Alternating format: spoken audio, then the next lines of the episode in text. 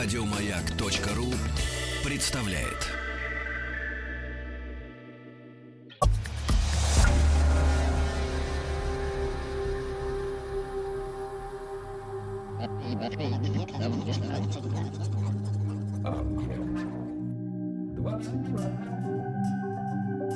Объект 22. Литературный, литературный, Литературный Нобель. Нобель. Это «Объект-22», я Евгений Стаховский, и... Да, и очередная серия нашего большого проекта, посвященного лауреатам Нобелевской премии по литературе.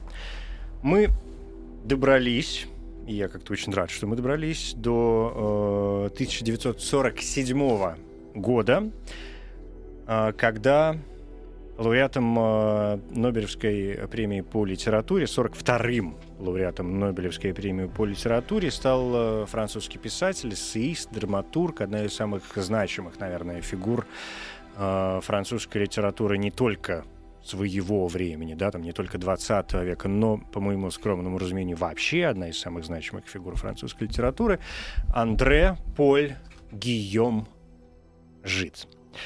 И здесь уже Елена Дмитриевна Гольцова, доктор филологических наук, профессор РГГУ и МГУ имени Ломоносова, ведущий научный сотрудник Института мировой литературы Российской Академии Наук. Елена Дмитриевна, здравствуйте. Добрый вечер. Спасибо вам большое, что нашли в очередной раз на нас время. И что с, именно с вашей помощью мы разберемся сегодня вот с этим крайне дорогим моему сердцу, должен вам сразу заметить, э, товарищем которого мы знаем под именем Андре Жид. Ну вот я заметил в, в самом начале, что мне, мне кажется, он вообще одна из самых заметных, самых значительных фигур. э, Я уж не стал говорить совсем э, глобально, там, скажем, мировой литературы. А французская литература так уж совершенно однозначно. И работая в рамках, скажем, Нобелевской премии здесь, да, опять же, по моему разумению, это тот человек, который абсолютно точно ее заслужил. И а, ну, и имя его, в общем, известно, мы его помним, знаем, читаем и, я надеюсь, любим. Да, ну, в общем, конечно, э, я не могу не согласиться с э, такой оценкой, но я бы сказала, что у меня такое очень тоже личное мнение, потому что я эм, узнала эм, о творчестве Жида довольно поздно, уже где-то ну, последние университетские годы, и даже вот, наверное, когда училась в аспирантуре. И для моего поколения это было некое открытие, потому что это была перестройка, и тогда можно было пойти в библиотеку иностранной литературы, э, в- взять книжки из спецхрана и по-русски прочитать собрание э, Жида, которое было у нас издано в 30-е годы. Да, потому что он же был запрещен потом долгое Да. время. Просто потому, что он был запрещен. Да, конечно, мы могли почитать по-французски, несомненно, Мгм. но как-то он у нас не входил в такие программы, и мы не успевали. Вот, и это действительно было потрясение. Вот в свое время я помню, что я была под большим впечатлением от его творчества. А вы помните, с чего вы начали? Помните, что, что первое прочитали? Я-то совершенно точно помню. У меня это, конечно, были фальшивомонетчики. Ну, ну, потому что, ну, вот они. Это у меня, по-моему, было и моралист. А все-таки. Да, все, я читала Мгм. собраниями. Мне нужно было для диссертации Ну, что-то понятно. такое. Не, вот, не да. до, не до выбора. Э, да. Хотя, э, я, я не знаю, вот я вспомнил «Фальшивомонетчиков», а это главный его роман. А, а вы вспомнили и «Моралисты», которая, ну, такая главная его повесть, да? Это же не роман, она же, в общем, ну, это повесть. Она же не дотягивает «Моралист» до романа, насколько я помню. Да, ну, понимаете, все-таки Андрей Жид — это э, человек э, да, рубежа 19-20 века, времени, когда эм, в жанрах э, происходит, в общем, очень много разных изменений.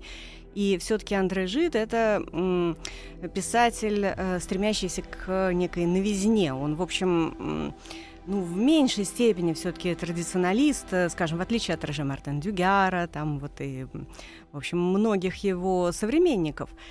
И он экспериментирует над романом. Поэтому э, вот он пишет, в общем-то, произведения, которые сейчас мы бы, конечно, назвали бы романами. Вот его первые такие ну, знаменитые, в общем-то, вещи «И моралист», «Подземелье Ватикана». И он их называет, э, э, ну вот, собственно, «И моралист» — это повесть. «Подземелье Ватикана» — это совершенно непереводимый жанр, который по-французски звучит как соти, по-русски иногда его переводят как соти, но это вот э, как бы такой комический жанр, э, еще средневековый, это вот некая э, такая ироническая пьеса.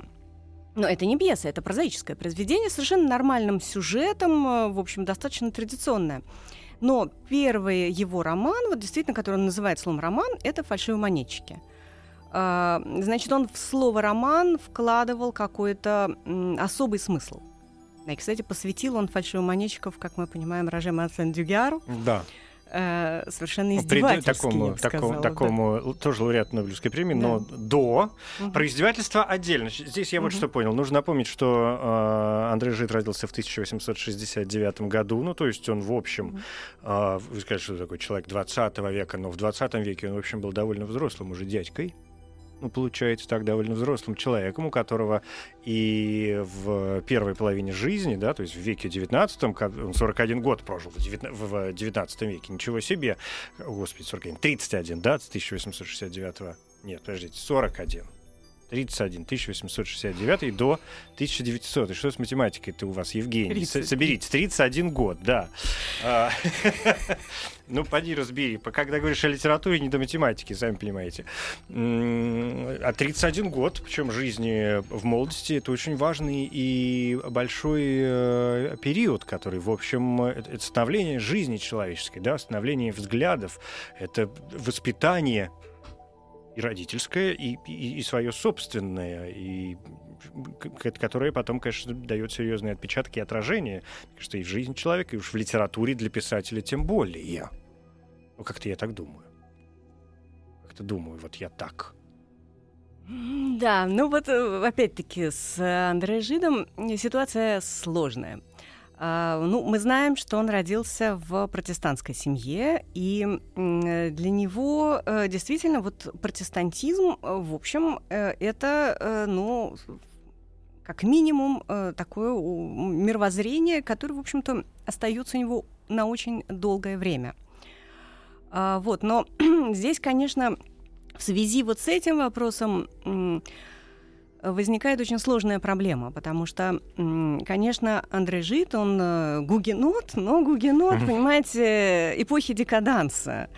И вот, э, вот эта вот линия, так сказать, некого личностного поиска у него достаточно здорово сочетается вот с э, вот этим вот, так сказать, поиском, я бы сказала, нравственным даже в большей степени, чем вот духовным.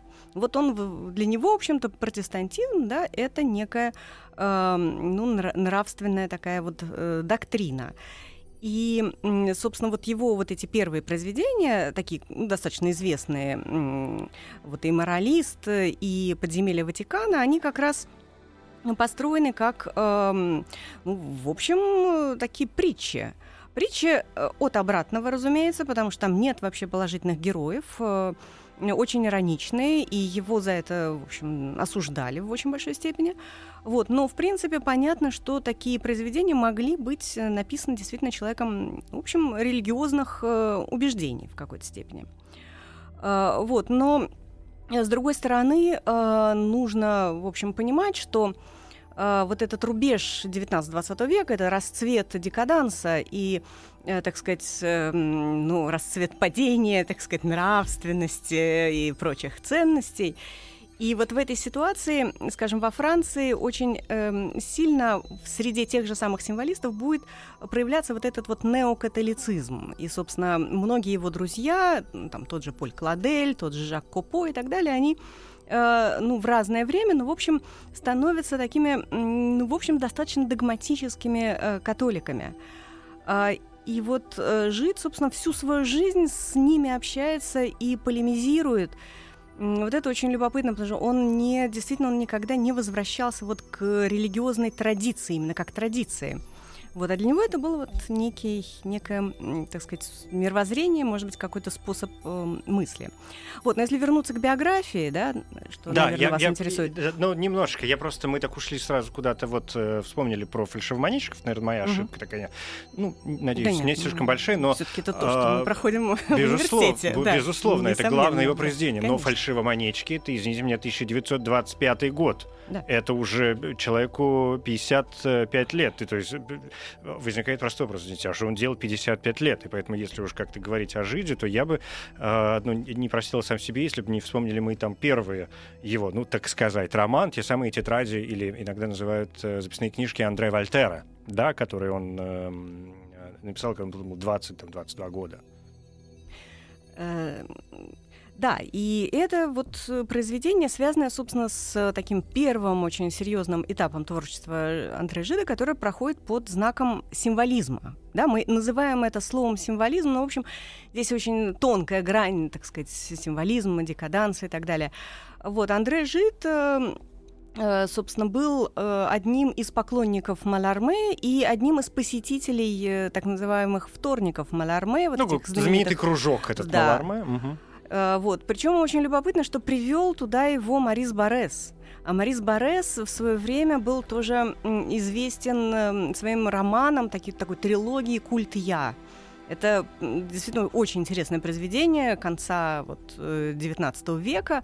Совершенно бесформенное, м, там очень сложно выявить какие-то вот сюжеты и так далее, а это вот некое такое самовыражение. Это, ну, своего рода дневник или своего рода, э, я бы сказала, такие духовные упражнения в духе Лайолы, которые там цитируются, кстати сказать. Вот, и вот это еще не тот Борес-националист, потому что с Боресом-националистом Жи- Жид потом будет очень много э, ссориться. Вот, и Жид, собственно говоря, вращается в этих символистских кругах, и он э, сразу становится знаменит благодаря своему э, трактату о нарциссе. Это, собственно, один из эм, э, таких манифестов французского символизма, написанных в 1891 году. Ну, в принципе, символисты, э, французские символисты писали много разных манифестов, и, э, как бы, конечно, это как бы один в ряду э, среди, среди других, вот, но это, мне кажется, произведение совершенно глобальное для вообще понимания творчества Андрея Жида. Ну, что понятно, что как бы это миф о нарциссе, и, собственно, опять-таки, содержание мифа о нарциссе, э, трактата о нарциссе м, э, Андрея Жида, оно такое кажется, на первый взгляд, глубоко ре- религиозным. То есть, что такое символ для нарцисса, э, и что нарцисс, я цитирую, грезит о рае. Что такое этот рай? И дальше идет, собственно говоря, вот это все описание рая. И в конечном счете вот эта вот мечта о рае, да, она, э, собственно, как возникает в нарциссе? Нарцисс смотрит в воду, он видит себя там, а, видит свое отражение, и вот это отражение, оно как бы оказывается более истинным, да, это вот где-то там вот рай. Ну, вопрос, что есть реальность? Что есть реальность? Что вообще реальность? Такое. Ну, какая реальность? Что такое действительность? Что действительность, как бы, да, она совершенно здесь, в общем Размыто как то самое отражение. Да, она и, в общем, мне кажется, она вообще вынесена как бы за скобку. Вот. А здесь, конечно, мысль Жида, она идет дальше. Она, мне кажется, выходит за рамки в общем, религиозных размышлений, и э, он как бы уходит, в общем, в некую абстракцию. Он пишет о том, что всякая вещь стремится к утраченной форме, и форма словно светится сквозь мутный покров своего зримого воплощения, и досадуя на него, вновь и вновь рвется на волю и так далее. Вот. И дальше, но течет время, и дробит, и смешивает все формы. И вот это вот м, это река, которую смотрит э, нарцисс. Что это за река? Вот это вот э, да, загадочное зеркало, но зеркало вечно движущееся. э, да? И мне кажется, что вот эта вот история, собственно, с нарциссом, она эм, для Жида, она такая, в общем, глубоко личная. И здесь я, я, конечно, понимаю, что, может быть, я какой-то совершаю немножко нелогичный рывок, э, так сказать, э, э, конечно, напомнив, что все-таки, если мы посмотрим, э, как в основном пишет Жид свою прозу, он пишет ее очень часто от первого лица. Более того, он действительно очень любит формы, да, которые отражаются друг в другу и в друг в друге. И здесь, конечно, фальши, как бы прямой путь к фальшивомонетчикам, прежде всего, да, поскольку это роман в романе, роман о романе, о чем, я думаю, мы еще э, поговорим. И опять-таки, а, что, что более истинно, да, что более важно, а, вот этот нарцисс или вот это вот его отражение, да, и Э, да, кто, собственно, да, что-то еще вот эти вот все парадоксы, да, в духе, можно сказать, Оскар Вальда. Нарцисс с которым зачарован... он встречался и был знаком. Да, вот как раз с этого времени э, нарцисс смотрит, никак не может взять в толк, то ли его душа отражается в реке, то ли река в душе, то есть вот, вот эти вот все парадоксы, они, собственно, остаются, мне кажется, с Андре Жидом на всю его жизнь, вплоть до самого конца, вплоть до последнего произведения «Тесей». Угу. Ну, о чем, может быть, мы потом еще угу. может, в конце угу. э, скажем. Да. А, Жид, конечно, занимает мое внимание крайне серьезно, и говорить о нем можно очень долго, но я как-то буду пытаться успевать э, проскакать, что называется, по каким-то, как мне кажется, важным и основным э, моментам. Действительно, основные произведения Жида приходятся уже на 20 век. И раз уж мы заговорили об э, имморалисте, то это ведь у нас что, 1902 год. Э, да. Да, это 1902 год, то, чего там... А, да, да, я уже проверил специально, да, думаю, что как-то потому что сложно запоминать даты. А, это 1902 год, одно из самых важных его э, произведений, которое ну, я не знаю, вы вот э, сказали, что кто-то называет это романом, кто-то повестью, э, но само название «Имморалист» несколько ведь сбивает э, с толку, тем более человек, скажем, начала 20 века, когда действительно разбиваются многие э, преграды, переворачиваются новые барьеры, литература превращается и вообще преодолевает такие границы, вообще все встает с ног на голову, да, и художники начинают позволять себе такие вещи, о которых там, э, ну, в общем, писателям, да, и людям вообще искусства 19 века, ну, в голову не приходило, что вообще так можно поступать. Это опять возвращаясь, кстати, к вопросу о действительном. Что действительно? То, что мы видим, или, или, или, или то, что э, появляется в отражении? Потому что, ну, и моралист, все понятно, моральные традиции, которые... Идите вы в баню, ребят, со своими э, традициями. Да, когда Жид пишет имморалисту, он эм, объясняет, что э, он, если бы он хотел показать как бы героя вот такого, которого он хотел вот превознести, да, каким-то образом похвалить, вот, э, то он бы не стал писать этот роман. Но он не стал бы писать этот роман, если бы он хотел осудить своего героя. То есть он эм, заявляет э, читателю, что эм, как бы он никак не хочет судить о, о нем, да, при этом он называет произведение совершенно осуждающим. Да, если uh-huh. еще мы учтем, что э, пишет э, писатель, э, ну, все-таки религиозно ангажированный. Э, ну, изначально. Изначально, да. да. Ну, это вот, да, религиозность очень специфическая, действительно. Вот, но тем не менее, ну, перед читателем вот такой вот uh, да, абсолютный uh, негодяй. При этом, в общем, мне кажется, что этот вот негодяй, он действительно как бы очень специфически соотносится с самыми разными литературными традициями. Ну что за, за романом вот э, рубежа веков стоит? Uh, да, там вот где-то отдаленно Золя, в общем, который uh, всех, всех отрицательных своих героев объяснил хорошо. В общем, в определенной степени, можно считать, оправдал там вот наследственность, там плохая среда заела, там и так далее. А с другой стороны, э, там где-то на горизонте маячит Достоевский.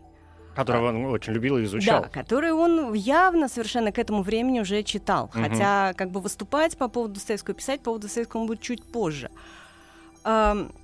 Вот, и, э, и плюс к этому, за этим вот стоит, э, собственно говоря, э, ну, я, я, конечно, немножко утрирую, но вот эта самая трилогия Бареса «Культ я». Да, но мы до этого доберемся, давайте передох, вот этого, передохнем да. немножечко, mm-hmm. и к моралисту жидовскому вернемся еще.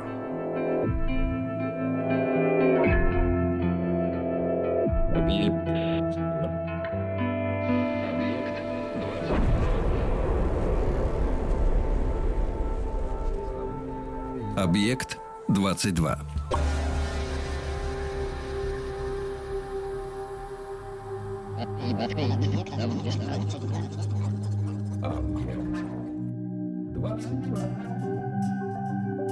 Объект 22.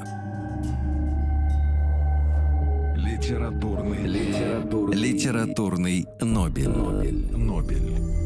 42-й лауреат Нобелевской премии по литературе, французский писатель Андрей Жид занимает нас э, сегодня с Еленой Дмитриевной Гольцовой, доктором филологических э, наук. Ну вот мы стали говорить об моралисте, да, вспомнили, что это 1902 год.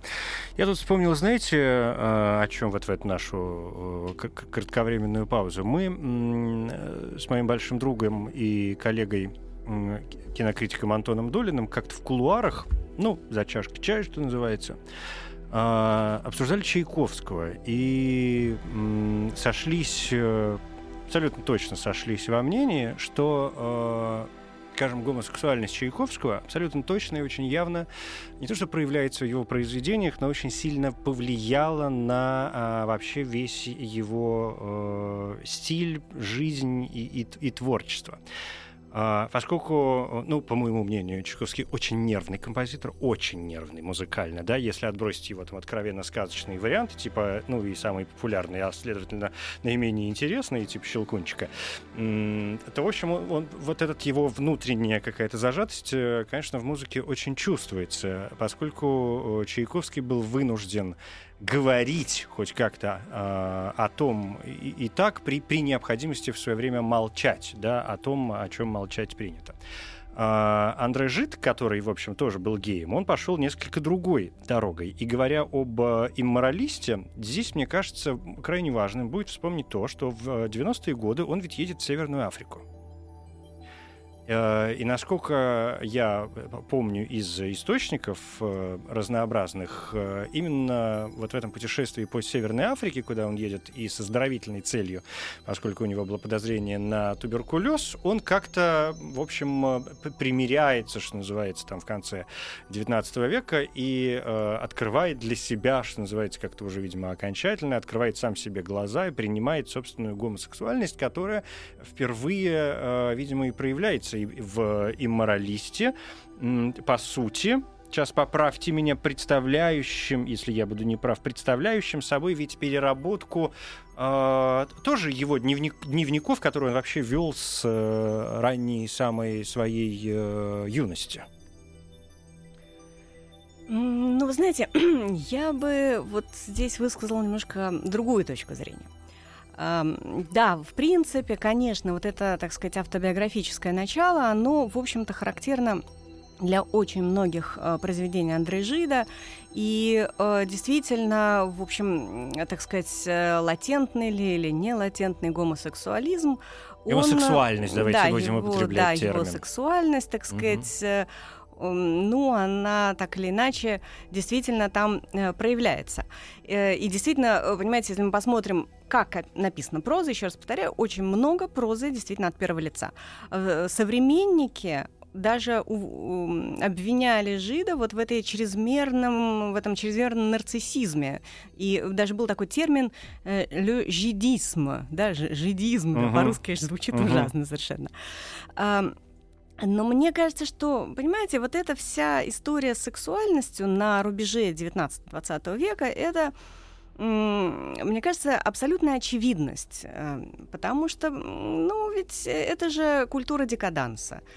А, э, В еще в какие там 70-е годы э, и в 60-е годы очень модно уже были вот эти вот э, дэнди, э, м, так сказать, эстеты, э, которые изображали, так сказать, из себя, причем они могли даже не быть, в общем-то, гомосексуалистами, но было вот как бы модно вот изображать из себя что-то иное. Вот. Что касается самого Андре Жида, то здесь, э, в общем-то, он у него очень странная была биография. Вы знаете, у него же он был влюблен в свою кузину, которая как бы не то чтобы не отвечала его, ему взаимностью, но, в общем, она как бы была чужда физическим, так сказать, отношениям. А с другой стороны, понимаете, ну да, вот э, он съездил в Тунис, потом в Алжир, и там вот открыл, так сказать, для себя некую особую радость. Э, И Э, но при этом надо сказать, что это ему как бы не мешало, в общем-то, и другим отношениям. Все-таки у него родилась дочь, э, причем да, от любовной связи, и они не просто, так сказать, по какому-то принуждению, вовсе даже не от жены. А, вот, поэтому мне кажется, здесь как бы вот транспонировать напрямую биографию, может быть, не стоит. А, надо сказать, что Андрей Жит никогда не стеснялся вот э, этого, так сказать, аспекта своей жизни. Он, ну, в определенной степени его даже демонстрировал. В этом смысле он, скажем, отличался кардинальным образом от Марселя Пруста у которого это как бы такой комплекс. Да. Вот, и Прусту страшно, а Жиду совершенно не страшно. Вот, но мне кажется, что здесь как раз вот э, в связи с этой темой эм, очень э, как раз показательно, скорее, его вот это произведение, которое повлияет действительно на весь 20 век, совершенно, мне кажется, глобально, это э, вот эти стихотворения в прозе «Яства земные». То есть угу. это просто вот э, как бы э, некий э, огромный дифирамб это выражение некой радости, радости от чего? От, от солнца, от жизни, от, как бы всеобщее, это апофеоз радости. Эта радость, да, она даже в какой-то степени, ну как, христианская радость, ведь как бы уныние – это грех, понимаете? А с другой стороны, это действительно вот произведение написано вот ровно по мотивам вот этого а, открытия, так сказать, э, да, сексуальности, э, которое, конечно, для, для него было очень важным. Эм, вот. А, конечно, э, как бы дальнейшая, скажем, вот судьба да, его произведений, собственно, мне кажется, что как раз э, именно «Яства земные», они как-то очень вдохновляли самые разные поколения писателей и э, авангард, и, и в дальнейшем, скажем, это была любимая книга молодого Альбера Камю, который э, узнавал там свой родной Алжир, и, и писал о том, что вот я а, всегда отталкивался от яств земных, потому что э, я понимал, какую радость испытал Андрей Жит, и я сам э, стремился к такой радости, но я почувствовал под солнцем Алжира, что вот это солнце, оно также заставляет задуматься о смерти. И отсюда, собственно, весь экзистенциализм Камю. Ну да. А, «Ясты земные» — это 1897 год, я посмотрел mm-hmm. в списке э, произведений. А, ну, то есть это уже, в общем, тоже после путешествий, написано, как вы справедливо да. заметили, после путешествий по э, Северной Африке, по Алжиру, конечно, в первую очередь. Ну, э, давайте двигаться дальше, да, э, про имморалиста. В общем, понятно, что читать надо. Мы так скачем с айгаками все время, но ничего, ничего не поделаешь. Главное зацепить, а там уж э, как пойдет. А, что важно? Ну хорошо, у нас очень мало времени, давайте к фальшивомонетчикам. Я, а, скажем, про э, гомосексуальность э, вспомнил не просто так, и вы произнесли там тоже слово какой-то латентный, не латентный, скрытость, какие-то другие любовные отношения. Да, он же был женат и неоднократно что характерно. Но это, конечно, наверняка тоже имеет какое-то значение, хотя копаться в личной жизни всегда очень увлекательно, но требует отдельного какого-то такого подхода и, э, и, и, может быть, более серьезного времени для всего этого. Но ежели э, говорить о скрытости или открытости, ну какая же здесь может быть, э, скажем, скрытость, когда ну, всем известны его взаимоотношения с Марком Аллегре, да, э, французским кинорежиссером, крайне популярным, Uh, что, что вспомнить-то из него? Ну, он первый экранизировал, uh, uh, господи, напомните, он, он сделал первую экранизацию с Даниэль Дарьё, там снималась, это, было, это были «Любовник леди Чаттерлей», да, разумеется. А, скандальный, в общем, тоже романчик для своего времени. И вот эти взаимоотношения э, Жида с Марком Аллегре. Кокто там был привязан, который, в общем, тоже к Аллегре питал некоторые чувства как говорят некоторые исследователи. И ведь во многом именно взаимоотношения с Аллегре присутствуют в романе «Фальшивомонетчики» сюжетно, во всяком случае, mm-hmm. да. Другое дело, что из этого всего Жид сотворил вот такое необъятное, с сумасшедшим количеством и, и, и каких-то и вдоль и поперек, и внутрь трех, четырех, пятимерное произведение, которое стало не просто там, не знаю, какой-то историей любви, историей страсти, историей э, каких-то путешествий или историей приключений, но э, литературным событием, в общем, неповторимым совершенно, на мой взгляд. Да, ну я здесь, может быть, опять как бы Опять со немножко мной не вам да, не согласитесь. соглашусь. Ну, при это же прекрасно. Вот, да. Потому Жид что- это тот человек, о котором надо спорить, иначе ничего не иначе бы мы говорили о ком-нибудь другом. А, Вот. Э, Нет, понимаете, в чем дело? Все-таки вот я хочу опять вернуться к этой истории э, с, так сказать, э, культурой декаданса. Проблема в том, что что они искали? Они искали любовь как таковую, мне кажется. Они искали, Так все люди ищут любовь как а, таковую. как сказать, некую абстракцию. И э, действительно, вот эта как бы нарциссическая схема, да, которая все-таки, и, ну, вообще, вот, как я понимаю, так сказать, как какую-то вот, так сказать, фи- философскую, не знаю, по- подкорку эм, э, вот э, гомосексуализма, все-таки вот она как бы у- Андре Жида абсолютно очевидна. Эм, Вот, но по поводу фальшивомонетчиков, мне кажется, что здесь, конечно, Жид поступает очень, эм, опять-таки, парадоксально. Он пишет роман, разрушая роман.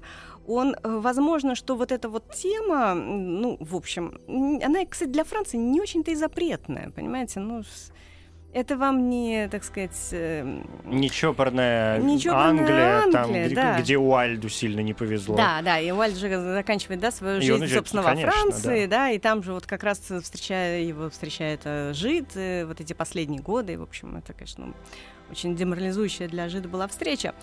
Вот, так... э, Что касается фальшивомонетчиков, то мне кажется, что здесь, конечно, очень э, любопытно, что Жид пишет э, произведение как бы заведомо обреченное на неудачу. То есть он пишет роман о это его мечта о романе, да, о невозможном романе в какой-то степени. И он выстраивает настолько сложную конструкцию, у него действительно все персонажи в какой-то степени отражаются друг в друге. И порой совершенно э, уже теряется нить, да, где, где заканчивается эта история с Бернаром, да, где начинается это все, эти все рассуждения Бернар это глав- главный герой, мальчик э, 17 лет, который, ну, собственно, я могу рассказать на- начало, за- завязка, а там Мгм. уж, если вдруг кто не читал, э, то есть я спой- спойлерить-то я не буду, да. Мгм. Бернар, главный герой, 17 лет, уходит из дома и понеслась. Извините, что перебил, Да. ну просто, да. Да, и там вот еще есть такой писатель Эдуар, который э, вот бесконечно пишет о том, что он хочет писать. Причем э, это не роман, а это как бы о романе. И этот Эдуар, он мечтает э, о чистом романе, совершенно чистом, то есть очищенном от персонажей, от сюжета, от всего. В общем, перед нами абсолютно такая, ну, я бы сказала, авангардная концепция романа. Все, роман без романа.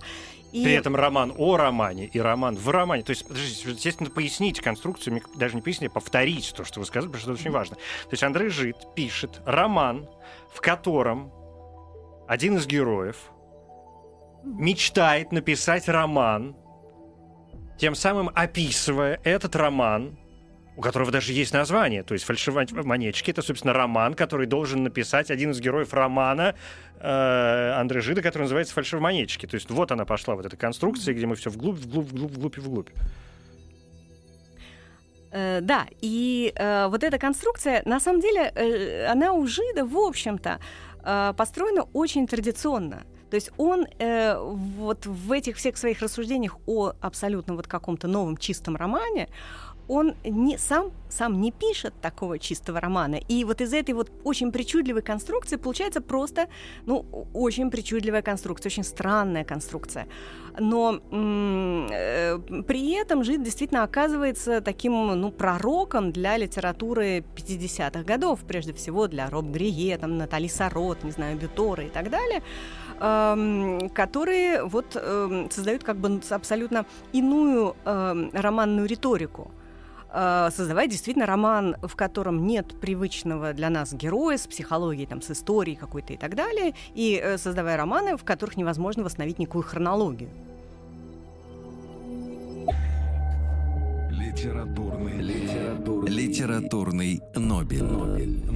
Андрей Жит, французский писатель, драматург, 42-й лауреат Нобелевской премии по литературе, нас сегодня занимает бесконечно уходит время. Вроде только начали о фальшивомонетчиках, а еще, надо сказать, так э, много. В общем, я что хочу сказать. Э, мне кажется, мы пояснили о том, что это довольно заманчивое произведение, которое повлияло вообще очень сильно на дальнейшее развитие литературы 20 века, и которое, кстати, Жит сам называл да, главным своим произведением и единственным настоящим романом, таким большим, хотя у него есть и, ну, с точки зрения литературы, видимо, какие-то другие вещи, которые, ну, в общем, по сути, свои романы. Это та вещь, которую, ну, мне кажется, нужно читать обязательно.